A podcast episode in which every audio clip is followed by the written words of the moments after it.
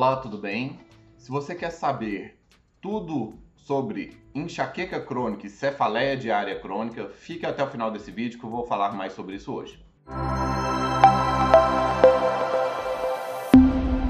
Olá, meu nome é Dr. William Rezende do Carmo, sou médico neurologista, fundador da clínica Regenerate. No meu canal falo sobre dor, sono, Parkinson, emoções, neurologia geral e tudo que é de novo no mundo das neurociências. Se você não quiser ficar de fora e não quiser perder nenhuma novidade, se inscreva aqui no canal e clique no sininho. Assim o YouTube vai te mandar notificação de novos vídeos e não vai perder nenhuma novidade. Hoje a gente vai falar sobre a cefaleia diária crônica ou a enxaqueca crônica. Isso é um grupo de entidades de patologias de dor de cabeça, dores de cabeça, que acometem uma gama de pessoas. E o que é uma dor de cabeça crônica? O que é uma cefaleia crônica diária? É uma cefaleia, primeiro tem que ser uma cefaleia primária.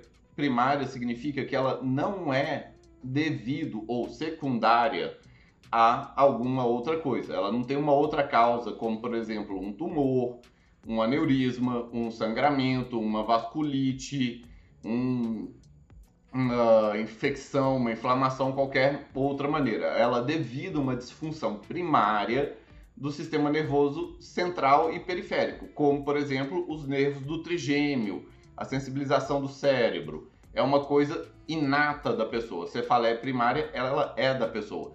Então, e ela tem que ter a dor de cabeça numa frequência de 15 dias ou mais no mês, por pelo menos 3 meses nos últimos 12 meses. Ou seja, não precisa ser 3 meses seguidos, pode ser 3 meses ao longo dos 12 meses.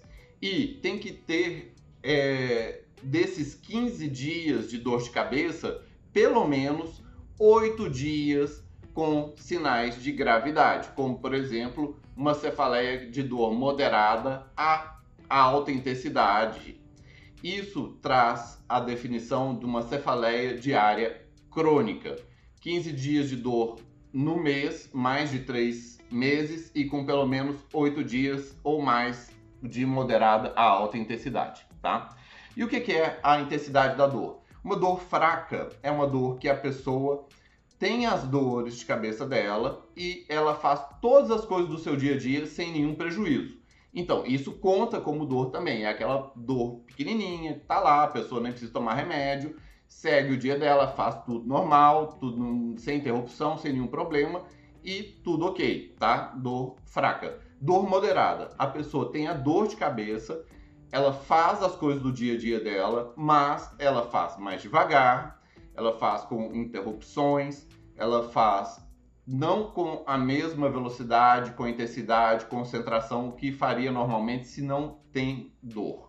Dor grave é aquela dor que naquele momento da dor a pessoa está não incapacitada, ela não consegue trabalhar, ela não consegue se divertir, ela não consegue sociabilizar, ela fica parada, incapacitada pela dor naquele momento da dor grave, tá? Então, dor fraca, moderada e grave e todas essas, mesmo a mais fraquinha que seja, ela entra na conta dos dias de dor para ter a definição. Quais são os tipos de dores de cabeças crônicas que existem? Existe a enxaqueca crônica diária, propriamente dita, que a enxaqueca crônica diária tem que ter pelo menos oito dias com características de dor de enxaqueca, é a dor de moderada a alta intensidade, com é, especialmente que pulse lateja, que tem náuseas, que tem vômitos, que tem incômodo com a claridade, com barulho, com cheiro, que piora se a pessoa faz atividade física, que piora se a pessoa desce a cabeça e aí começa a latejar mais e essas outras características. E pode ter aura ou não, que é aquele fenômeno de luzinha no olho, etc. A cefaleia tensional crônica. A tensional crônica é quando a pessoa sente aquela sensação de aperto, como se tivesse uma faixa, uma tiara ao redor da cabeça, e não vêm sintomas associados, como náusea, vômitos, incômodo com a claridade, barulho, nem outro disso. E ela normalmente é de leve a moderada intensidade. Pode até vir uma intensidade grave também, mas não é a regra, não é obrigatório. E também, pela mesma regra, tem que ter 15 dias ou mais de dor no mês em três meses. Dores de cabeça por abuso de analgésicos. O abuso de analgésico é quando a pessoa toma analgésicos três dias ou mais por mês, durante quatro, é, três dias ou mais por semana, durante quatro semanas, no mínimo, seguidas. E tem dor de cabeça pela falta do analgésico. A pessoa sente uma dor inespecífica que pega quase toda a cabeça, ela é mais contínua e ela só alivia se toma um analgésico. E se a pessoa não toma o analgésico, vem a dor. igualmente tem que ter mais de 15 dias no mês desse tipo de dor. Cefaleia hípnica é a cefaleia que a pessoa é acordada de madrugada especialmente em pessoas com mais de 50 anos de idade, por uma dor de cabeça intensa e contínua. Ela não vem com sintomas outros associados, como de enxaqueca, de náusea, enjoo, encontro com claridade, barulho, etc. Tá? A hemicrânia contínua é quando vem uma dor de cabeça numa metade da, do crânio e ela vem com outros sintomas trigêmico autonômicos e ela fica vindo constantemente. Também, igualmente, tem que ter mais que 15 dias de dor no mês, 3 meses. E uma nova dor de cabeça diária persistente. Essa é um balaio de gato de definição que engloba um monte de tipos de dores de cabeça, que a pessoa pode ter uma dor de cabeça nova aqui, outra aqui, um de um jeito, outra do outro. Ou seja, que a pessoa tipicamente todos os dias, ou praticamente todos os dias, tem uma nova dor de cabeça. Ela vem a dor, depois passa, aí no outro dia vem de novo, aí depois vem de novo, e pode vir desde cefaleia leve, moderada e grave também, tá? Essas são as principais classificações das dores de cabeças crônicas que existem. E como que é a história natural de uma cefaleia crônica diária. Como é que isso começa? De onde que isso, como é que é que isso vem nas pessoas? É uma patologia que tipicamente é das mulheres. Ela é quatro vezes mais comum em mulheres do que em homens. E ela comete cerca de 4% da população mundial. Ou seja, 4% da população tem dores de cabeças crônicas e ela é tipicamente de uma população jovem, afeta as pessoas em idade produtiva. E ela é tida como uma das patologias com maior grau de incapacidade que existe. E uma das patologias mais caras que existe. Não pelo custo do que a pessoa vai gastar propriamente com medicamento e tal, mas especialmente porque é uma, do, é uma doença incapacitante muito presente, muito prevalente e muito comum na idade produtiva da pessoa. E como ela pega desde a, normalmente dos 20 anos até lá perto dos 50 anos e é constante, isso causa uma incapacidade, um custo por não produtividade absurdo. O grande custo dela, ela é considerada uma patologia cara não é pelo custo propriamente, é porque a pessoa deixa de produzir, ela não trabalha, ela não estuda, ou se ela faz, ela não faz da mesma maneira que outras pessoas, não tem a mesma igualdade de competição em quem não tem a dor de cabeça crônica. E, bem, é, a dor de cabeça crônica, a cefaleia crônica diária, muitas vezes ela começa lá na adolescência ou na pré-adolescência tendo uma dor de cabeça lá, passa meses sem ter, depois tem outra, aí depois tem outra antes da menstruação, aí depois na outra menstruação tem uma um pouco mais forte, outra mais fraca, aí depois começa a vir em toda pré-menstruação depois começa a vir em toda pré-menstruação vários dias e alguns dias incapacitante. Depois começa a vir em toda TPM bem intensa e depois alguns dias fora da TPM. Aí depois começa a vir de uma maneira que fica todos os dias ou quase todos os dias, e depois isso começa a evoluir para dor de cabeça, em, para dores em outros lugares do corpo. Começa a ter uma sensibilização em outros pontos do corpo e aí a pessoa pode evoluir para uma fibromialgia. E essa é a história natural da dor de cabeça crônica, da cefaleia crônica. E aí a pessoa pode vir a melhorar lá na frente, lá na é, pós-menopausa e assim por diante. Mas isso nem é uma obrigatoriedade. Se a pessoa passou a vida inteira sem controlar a dor de cabeça dela, chega a menopausa e ela continua com dor. E também é, tem outros aspectos da, da dor. A pessoa ela pode ir desenvolvendo outras patologias associadas a ter uma dor de cabeça crônica, como é, ansiedade, depressão e etc. Bom, é, o que causa a dor de cabeça crônica? O que, que causa a, essa? Qual que é a causa biológica da cefaleia diária crônica? É, muita gente começa a achar que está a resposta na comida, no, no alimento, no cheiro, no hormônio, naquilo, naquilo outro. Não é. A pessoa tem dor de cabeça crônica porque ela tem genética para tal. Se ela não tem genética, ela não tem dor de cabeça crônica. Ou seja, não é para qualquer um ter dor de cabeça crônica, é para quem pode ter.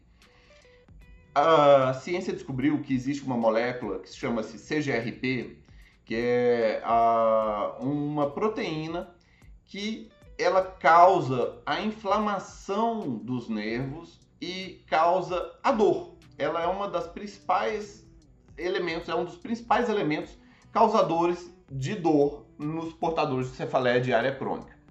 E essa molécula, o CGRP, ela é, tem níveis de produção dela e a tendência de produção dela por, que são ditados geneticamente a genética de enxaqueca, ela dá muito mais do que só a dor de enxaqueca. Ela traz uma gama de outros elementos que a pessoa também vai ter um monte de outras sintomatologias e não só dor de enxaqueca.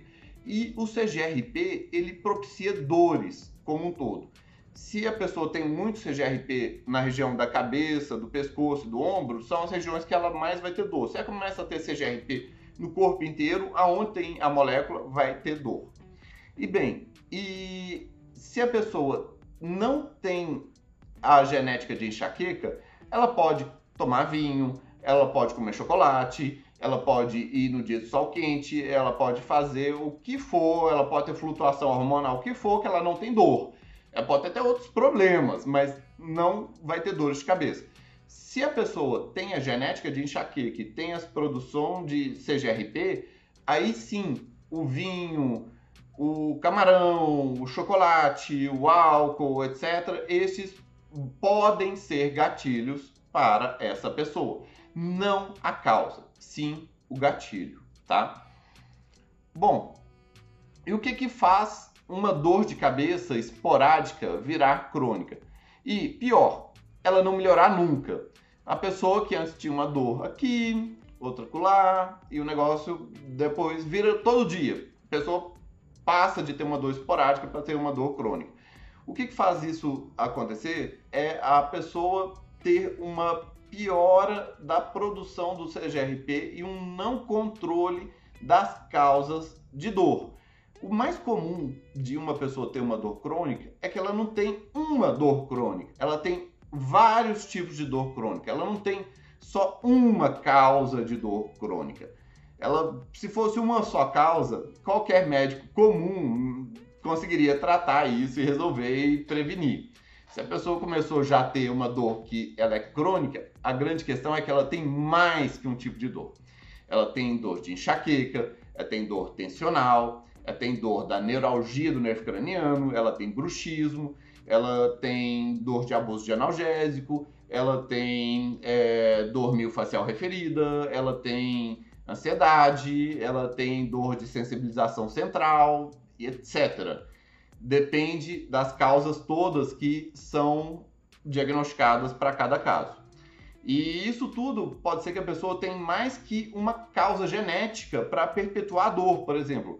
Pode ser que ela tenha a genética de enxaqueca, ela pode ter a genética de síndrome de hipermobilidade ligamentar, que causa redução da propriocepção e a pessoa tá toda contraída e não percebe que está contraída. Ela pode ter genética de ansiedade e todas essas genéticas ajudam a perpetuar a causa, as causas da dor crônica da pessoa.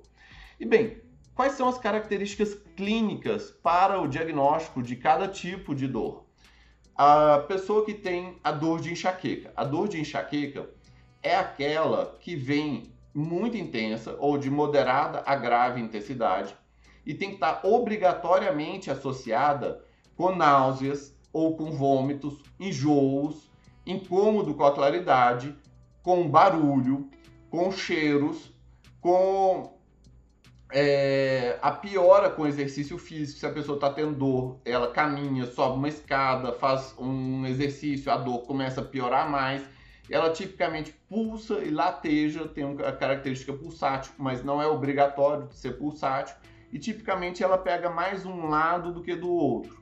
E ela pode estar associada com fenômenos de aura. O mais comum é a visão ficar borrada, embaçada, ter luzinhas, ter pode perder metade de uma visão, etc. São fenômenos de aura de enxaqueca. As dores tensionais. A tensional tipicamente é aquela dor em faixa, em aperto, uma pressão que ela é contínua, ela tipicamente é de leve a moderada e ela não vem com outros sintomas associados. Ela é mais comum no início do dia ou no final do dia, tipicamente no final do dia que a pessoa vai ficando tensa ao longo do dia, a dor vem no final. A dor miofascial referida. A dor miofascial referida, ela é uma dor meio pegadinha. Muita gente não conhece ela, inclusive os médicos. É uma dor de cabeça que a pessoa sente na cabeça a dor, mas a origem da dor não está na cabeça, ela está em músculos em outra região distante de onde ela está sentindo. Isso é igual quando a pessoa está tendo um infarto o coração que está aqui no meio do peito está infartando, o músculo do coração está morrendo porque não está recebendo sangue, a pessoa está sentindo dor no braço esquerdo. O braço esquerdo, a pessoa começa a sentir uma dor absurda e não tem nada a ver o braço esquerdo com o coração. Não tem. Tipo assim, o braço esquerdo é o braço esquerdo. O sangue sai do coração, vai para lá, tanto igual vai para o braço direito. E a questão é que o cérebro refere a dor do coração que está morrendo um músculo que está infartando no braço esquerdo. Isso chama-se dor referida. E não é a única tipo de dor referida. Se a pessoa às vezes está tendo uma coisa na vesícula, a pessoa sente lá nas costas, lá na escápula e assim por diante. Na questão da cabeça, são vários músculos do pescoço e dos ombros que estão nessa região. O músculo que está inflamado não está passando sangue corretamente nele e a pessoa sente a dor na cabeça. Sente a dor aqui em cima, aqui na lateral, aqui na frente, no olho. A dor mais típica de dor referida, que é chamada cervicogênica, ela é de um músculo daqui do pescoço, dessa região, e a pessoa sente lá no fundo do olho, aquela dor lá no fundo do olho e às vezes na cabeça também. E isso é uma dor de cabeça que é uma dor miofascial referida, que ela vem do músculo. E a pessoa nem sente o músculo, ela sente só lá em outra região da cabeça, tá? Bom, outra também é, causa de dor é a neuralgia do nervo craniano. É o nervo que está inflamado e ele fica mandando sinal de dor para o cérebro constantemente. A pessoa sente aquele, o couro cabeludo como se tivesse todo sensível. A pessoa não pode encostar na cabeça, não pode pentear o cabelo, não pode pôr nada na cabeça que sente como se tivesse aquela sensibilidade horrível, como se tivesse hipersensível, qualquer coisa que tocar, encostar lá, tá dando um incômodo muito ruim.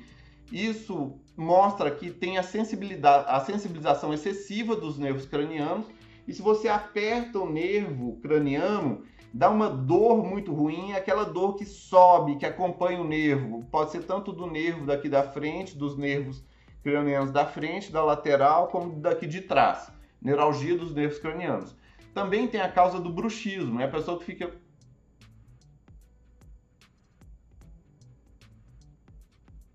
apertando um, os dentes o tempo todo. Não precisa ranger os dentes. E o bruxismo não é só de noite.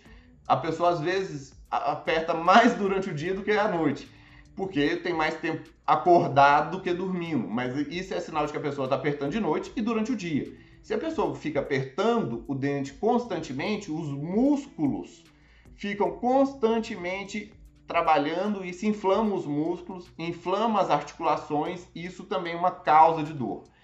Outra causa de dor é o abuso de analgésicos. É a pessoa que está tomando toda hora analgésico para dor de cabeça, toma, toma, toma, toma. E pelo excesso de analgésico é como se ela ficasse viciada em analgésicos. E aí, o fato, pelo simples fato dela ficar sem analgésico, ela fica tendo dores de cabeça. E o outro elemento para causa de dor de cabeça é a própria ansiedade. A ansiedade, ela aumenta a percepção de dor. Igualmente, se você pegar um, uma marreta, quebrar o dedão de uma pessoa que é extremamente ansiosa e quebrar o dedão de um monge fakir que treina a meditação constantemente, a percepção de dor da pessoa ansiosa é muito maior do que da pessoa super zen tranquila. E isso é tão verdade que os próprios faquires eles exercitam a capacidade de controle mental, o controle das emoções, e para demonstrar o controle mental deles, eles andam nas brasas, deitam nos espetos, pega aqueles espetos, se fura todo, entra naquelas águas toda gelada lá dos Ganges, do, dos rios das montanhas e fica lá. Isso para quê? Para mostrar que eles conseguem dominar a percepção sensorial e o controle das dores. Isso igual um, um, lutador de MMA que tá tão em fúria que tem que vencer a luta, o cara tá todo arrebentado, quebrou o dedo, tá o osso para fora, tá esguichando sangue e o cara tá lá lutando e ignorando a dor. Depois que o cara vence, ele vê todo quebrado, o cara uh, vê a dor. E isso é que se a ansiedade e o controle emocional é maior, a pessoa tem maior controle da dor também. E quanto mais descontrolada está a ansiedade, maior é o descontrole da percepção de dor também. Bom, é, você que está vendo o nosso vídeo, escreva nos comentários enxaqueca, dois pontos, e escreva a sua história da sua dor de cabeça, a sua história da sua enxaqueca, da sua dor de cabeça crônica. Escreva como que você vê que está evoluindo ao longo da sua vida e vamos discutir mais sobre a dor de cabeça crônica e para a gente saber trabalhar para acabar com isso. Bom, mais importante do que tudo é de descobrir todas as causas, a gente tem que saber como tratar. Eu vou falar dos diversos tipos de tratamento e o tratamento, lógico, lógico, tem que depender das causas de dor de cada pessoa, tem que saber o diagnóstico de cada dor da pessoa, quais são todos os diagnósticos, tem que saber a frequência da dor da pessoa, tem que saber o grau de incapacidade que a dor leva na pessoa. Com base em todos esses elementos, nos diagnósticos, na frequência, no grau de incapacidade, aí sim o médico faz um plano terapêutico para o paciente, tá? Eu vou falar de várias opções terapêuticas para vocês conhecerem, mas não necessariamente a pessoa tem que lançar mão de todas elas. A primeira e a mais comum de todas, e a que todo médico vai lançar mão, é de medicamentos, lógico. E medicamentos não são só para aliviar a dor, pelo amor de Deus, entendam. Para tratar uma dor de cabeça crônica, você tem que prevenir a dor, não é só remediar a dor. Para prevenir a dor, temos medicamentos profiláticos, os de prevenção, que são tipicamente medicamentos antidepressivos, anticonvulsivantes, estabilizadores de humor, etc. E que eles não são necessariamente para a pessoa. A pessoa não precisa estar depressiva, a pessoa não precisa estar com crise convulsiva, ela não precisa estar hipertensa para poder receber esses medicamentos. Um dos medicamentos mais clássicos para o tratamento de prevenção de dor, que é o que mais tem estudo, é a amitriptilina. É um medicamento antidepressivo, ele dá um sono e ele tem que chegar em doses corretas para ter a prevenção de dor, mas ele é muito bom. E tem outros medicamentos antidepressivos que também eu gosto muito de usar, especialmente duais, como a venlafaxina ou a duloxetina, que ele, especialmente se a pessoa tem dores também miofaciais e especialmente se tem dores em outros locais do corpo. Medicamentos anticonvulsivantes. Existe um clássico que é o topiramato, muito bom para quando tem a enxaqueca e também outras características. Existe também o ácido valproico, que é um outro anticonvulsivante, e também existe a pregabalina, que ela é especialmente boa quando existe também outras dores difusas e também características de fibromialgia. Também tem os beta-bloqueadores, como também o propanolol e tem outros beta-bloqueadores, são medicamentos para pressão que servem muito bem para poder ter a prevenção de dores de cabeça. Existem outros também, mas não vem aqui ao caso, não são tão clássicos e tão usuais. Existem os medicamentos abortivos, são medicamentos que eles têm que ser é, classificados para cada tipo de intensidade de dor e cada tipo de dor. Eu normalmente faço medicamentos para dores leves, moderadas e dores é, graves e muito intensas, e também para eventos gatilhos. Para as dores leves, que vão de leve a moderada, eu ponho medicamentos relaxantes musculares e um anti-inflamatório. E aí a pessoa usa um ou dois ou três relaxantes musculares diferentes e ou combinação, um relaxante muscular e um anti-inflamatório. E se chega a ser até moderada, pode usar os quatro, os três relaxantes musculares diferentes e um anti-inflamatório. Para uma dor de moderada intensa, que seria de uma enxaqueca típica, eu já tenho um pacotinho que a pessoa tem que usar na primeira hora de dor, tem que ser logo no começo e todos juntos. Normalmente eu deixo uma dipirona de 1 grama, eu deixo o Plasil, dois comprimidos de Plasil de 10 miligramas, porque ele não é só para o enjoo, ele também ajuda a combater a dor. E deixo também o Sumax Pro, que é o sumatriptano com naproxeno. Pode ser também separado, sumatriptano com naproxeno. Naproxeno anti-inflamatório, o sumatriptano, ele é um medicamento próprio para enxaqueca. Ele também ajuda a cortar a dor e ele atua na contração dos vasos. E se isso não melhorar, assim que a pessoa tomar em 30, 45 minutos, tem que dar uma repetida de dose logo no começo mesmo, porque tem que ser para cortar a dor logo no começo. Ah, o nome abortivo é para abortar a dor.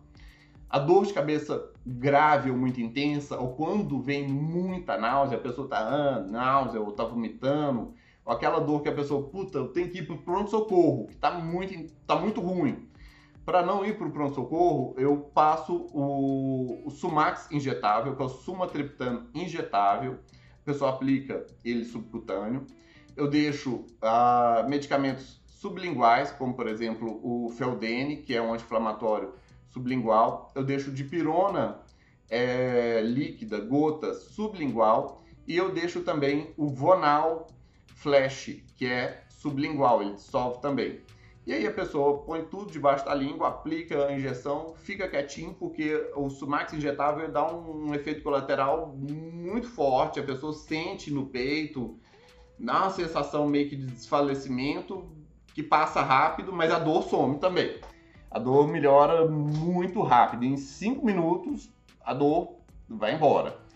E eu deixo também medicamentos para eventos gatilhos. Eventos gatilhos é quando a pessoa sabe que vai ter um evento que vai piorar a dor dela. Ela, por exemplo, vai num churrasco à tarde, num solão, que vai estar cheio de criança fazendo um barulhão, vai estar aquele pagodão, vai ter álcool, vai ter barulho, vai ter sol, vai ter luz, vai ter muita claridade, vai ter aquele inferno, tudo de ruim para poder ter dor.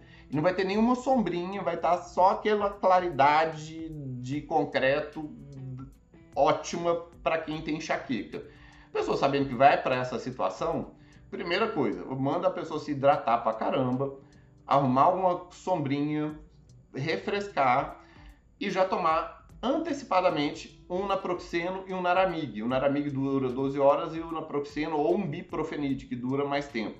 A pessoa toma isso já em casa mesmo para ir lá já com o negócio protetor, para evitar já de ter a dor, tá? São medicamentos que a pessoa pode tomar. Ou, por exemplo, a pessoa vai chegar a TPM, ela sabe que vai ter a TPM, a gente já faz uma mini profilaxia, um naramig e um biprofenid de 12 em 12 horas, dois ou três dias da TPM, tá? Bom, são medicamentos. além dos medicamentos, existem também a forma de fazer o detox. O detox é para quando a pessoa tem o abuso de analgésico. A pessoa tem o abuso de analgésico, a gente dá o medicamento que é o clorpromazina, o ampliquitil, as gotinhas, amarga para danar, e o corticoide, por exemplo, a prednisona em altas doses. São medicamentos que começam e param. Ao contrário dos profiláticos que a pessoa usa por um longo período, tipo seis meses ou mais, ela tem que tomar o medicamento. O profilá o detox é por um curto período. O corticoide ela usa por uns 5 dias, o ampliquitil uns 15 a 30 dias e depois tira. É justo para que a pessoa consiga aguentar a abstinência da retirada dos analgésicos que ela está fazendo abuso.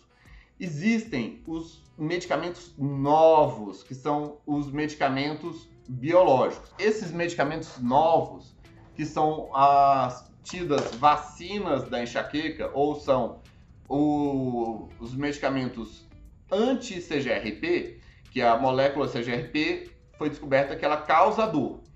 O, o anticorpo monoclonal anti-CGRP tira o CGRP. A pessoa aplica, ele vai ficar no corpo circulando, limpando, retirando as moléculas de CGRP e isso reduz, em média, em 50% o número de dias de dor e reduz em média em 50% a intensidade das dores. E tem três tipos que são o fremanezumab, que é o Ajove, que é esse aqui, por exemplo. Ele é uma injeçãozinha, vem a injeçãozinha da pessoa, ela tira o negocinho, a agulhinha, ela vai, aplica subcutâneo na gordurinha da barriga, vai, aplica, pronto, acabou pode ser aplicado mensalmente ou pode ser aplicado é, trimestralmente. Esse pode ter uma aplicação única que dura três meses ou uma aplicação mensal. Existe esse outro que é o Engalit, tá? Ele é uma formato de uma caneta. Essa caneta a pessoa ela tira o negocinho, destrava, ela põe na barriga, como se fosse assim, aperta o botãozinho, o, o negócio sozinho desce o embo e aplica na pessoa. E aí dá, termina, dá esse barulhinho, pronto, aplicou, terminou a aplicação. Essa tem que ter uma aplicação no primeiro mês de duas canetas, depois uma por mês.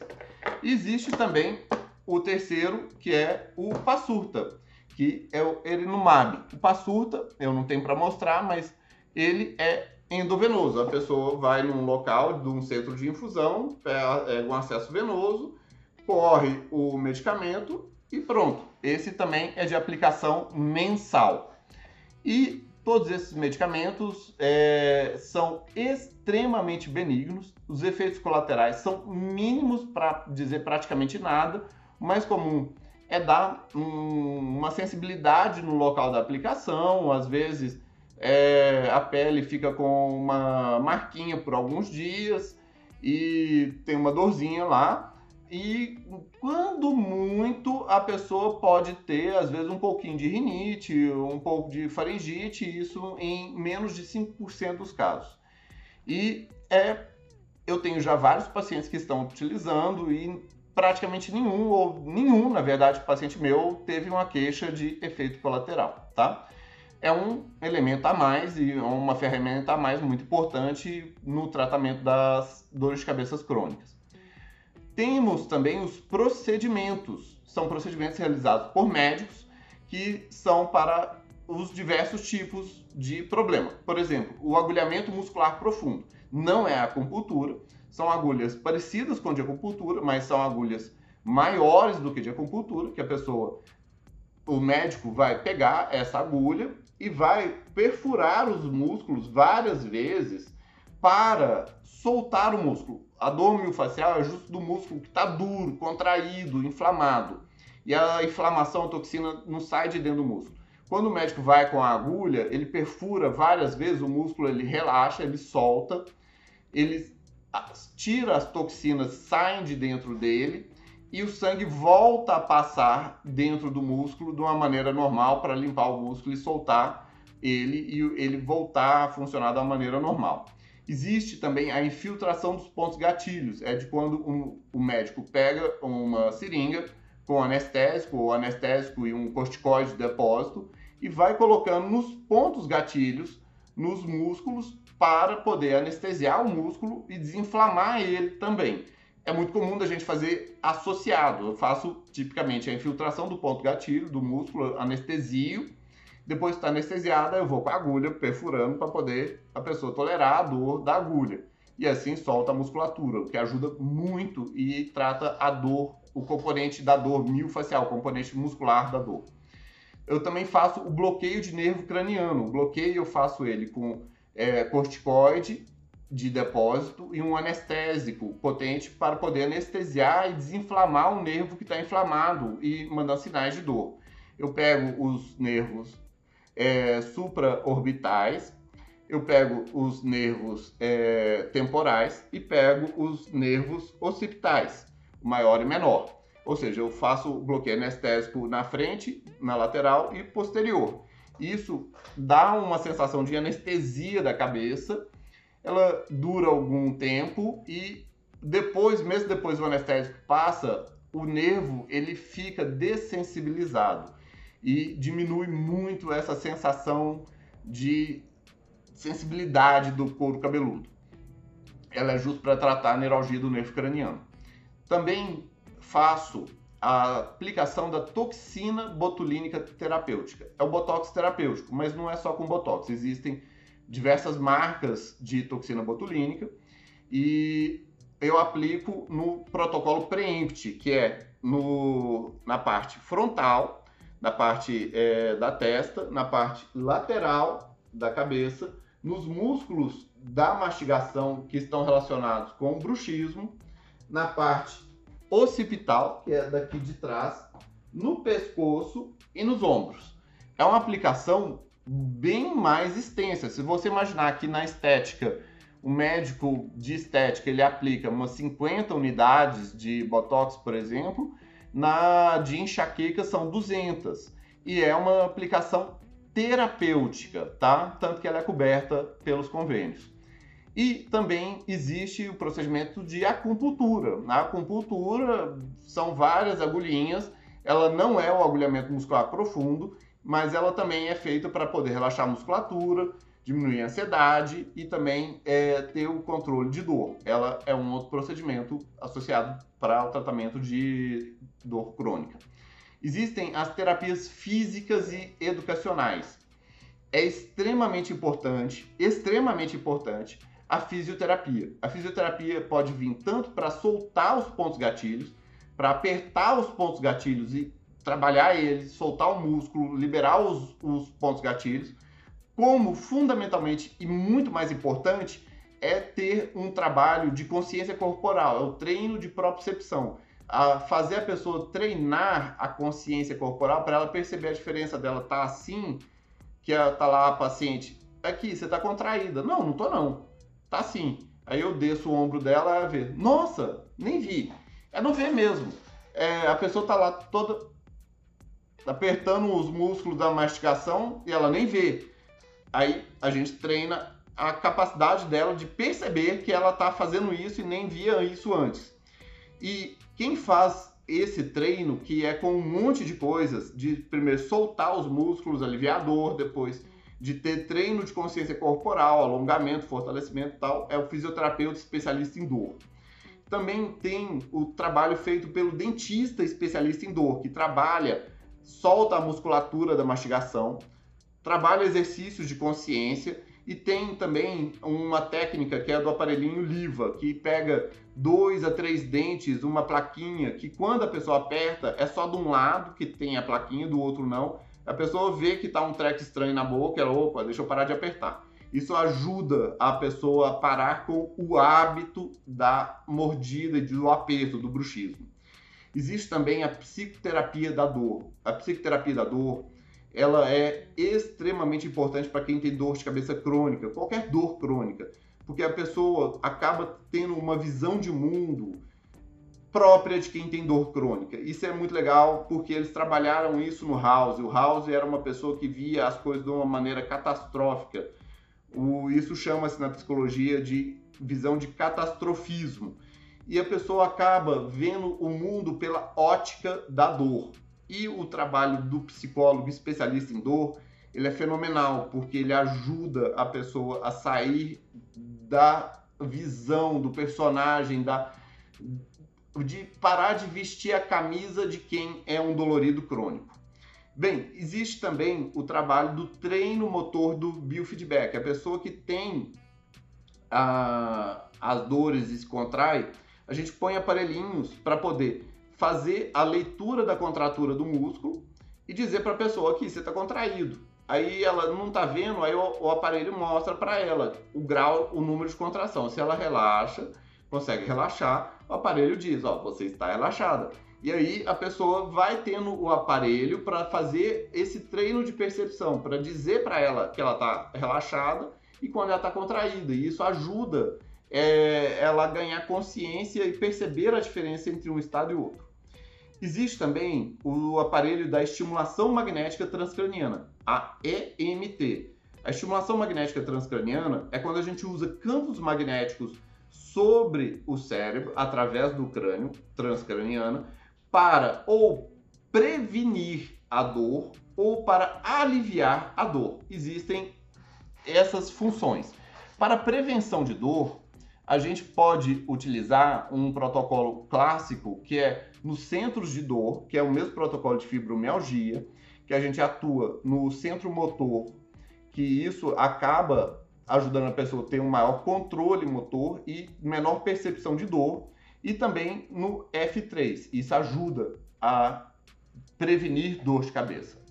E tem que fazer sessões periódicas. Outra coisa é para o alívio do status de enxaquecosa. A pessoa que está tendo aquela enxaqueca, pá, pá, pá, pá, pá, que não para, é um dia, dois, três, tá? Ela vem, faz aqui no ponto F3, pode fazer a 10 Hz ou um protocolo Theta Burst que é muito rápido. Pá, pá, pá, e isso ajuda a pessoa a sair do status enxaquecoso. É uma forma de tratamento de crise, para tirar a pessoa da crise.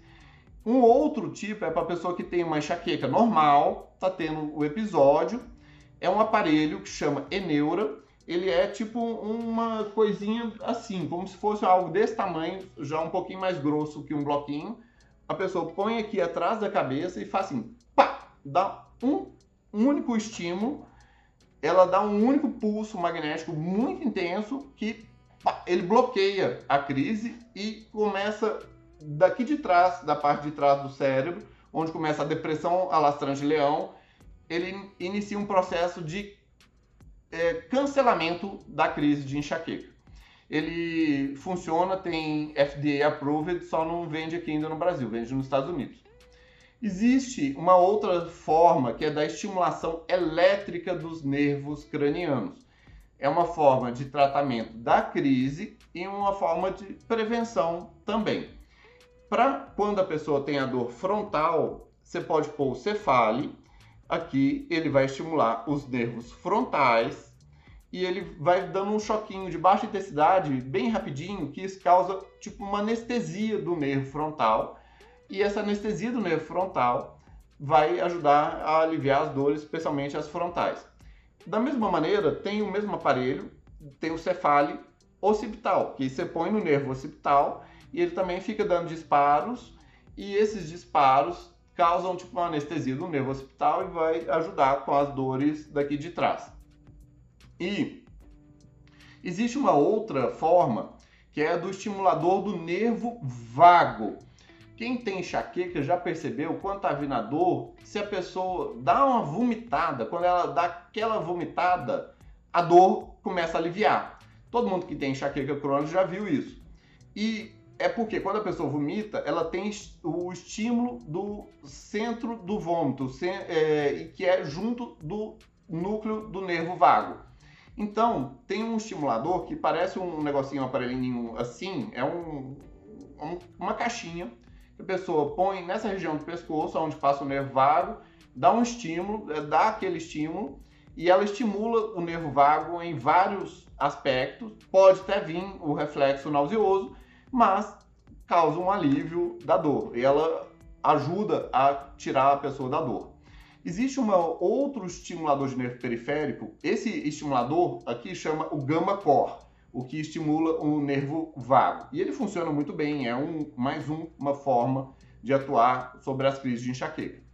Existe o outro que é de nervos sensoriais nociceptivos periféricos, como do braço.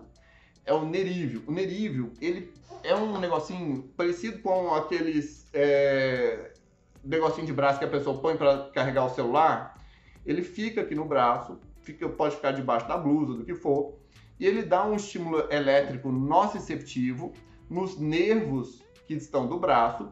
Isso vai atuar no centro do portal da dor e esse estímulo é baixinho, mas ele vai chamar a atenção do cérebro para outro estímulo que vai ganhar é, su, é, vai ganhar primazia em relação ao estímulo de dor. E ele alivia a dor, serve tanto para aliviar a dor como para prevenção. Esse é uma grande vantagem, que a pessoa pode estar lá trabalhando de boa, põe um negocinho lá, liga, ele é controlado pelo celular e aquilo vai atuando e a pessoa segue a vida trabalhando. Tem um alívio, chama Nerívio e também não tem ainda fora dos Estados Unidos. Tem FDA approved. E outro, outra forma de tratar a dor é com estimuladores musculares periféricos, que é os, são os TENS. Os TENS, ele passa uma corrente entre dois polos, tem, tem que ter dois polos, passa a corrente elétrica entre um polo e o outro, e essa corrente elétrica vai fazer que o músculo dê uma contraidinha. O músculo contrai, pode contrair sustentado, soltar, contrair rapidinho, fazer várias formas de contratura do músculo que causa um relaxamento do músculo e relaxando o músculo vai melhorar a perfusão, a, a passagem de sangue no músculo e isso causa um alívio da dor. Existem vários tipos de TENS, tem os TENS profissionais, que são aplicados pelos fisioterapeutas, mas existem TENS portáteis, que o próprio paciente compra e tem na farmácia hoje em dia, como um branquinho, que é o, o TENS da GTEC, tem o Tanix, tem vários outros. Compra isso na internet. Os negocinhos que a pessoa põe, tem uns que a pessoa põe e ela controla o negocinho e outros a pessoa põe e controla no, no próprio aparelhinho aqui. Seja como for, é uma coisa que é de fácil acesso e ajuda muito no tratamento da dor sem ser com medicamentos. Bom, com todos esses aparatos, com todas essas terapêuticas, a gente tem o objetivo terapêutico, que é muito claro. O paciente deve ficar com sem dor, o objetivo principal é a pessoa ficar plenamente sem dor, zero dor, por pelo menos seis meses seguidos. E se a pessoa tem crônica de muitos anos, o ideal é 12 meses seguidos sem dor. A gente tolera até 3 dias de dor no mês, 3 dias ou menos de dor. Até 3 dias a gente considera ainda um sucesso terapêutico. Se a pessoa está fazendo o tratamento e ainda está tendo mais que 3 dias de dor no mês, é sinal que ela ainda precisa de mais terapêuticas ou mudar a estratégia terapêutica para ter um melhor controle das dores dela. Bem, você aí que conhece alguém que tem dor todo dia, sofre com as dores de cabeça crônica, sofre com enxaqueca crônica, envie o link desse vídeo para essa pessoa. Pode ser que você está mostrando para ela o caminho do fim das dores dela. E bem, se você gostou desse vídeo, dê aquele like, dê aquele joia, escreva nos comentários e compartilhe, pois conhecimento quanto mais compartilhado, melhor para todos. Abraços e até mais!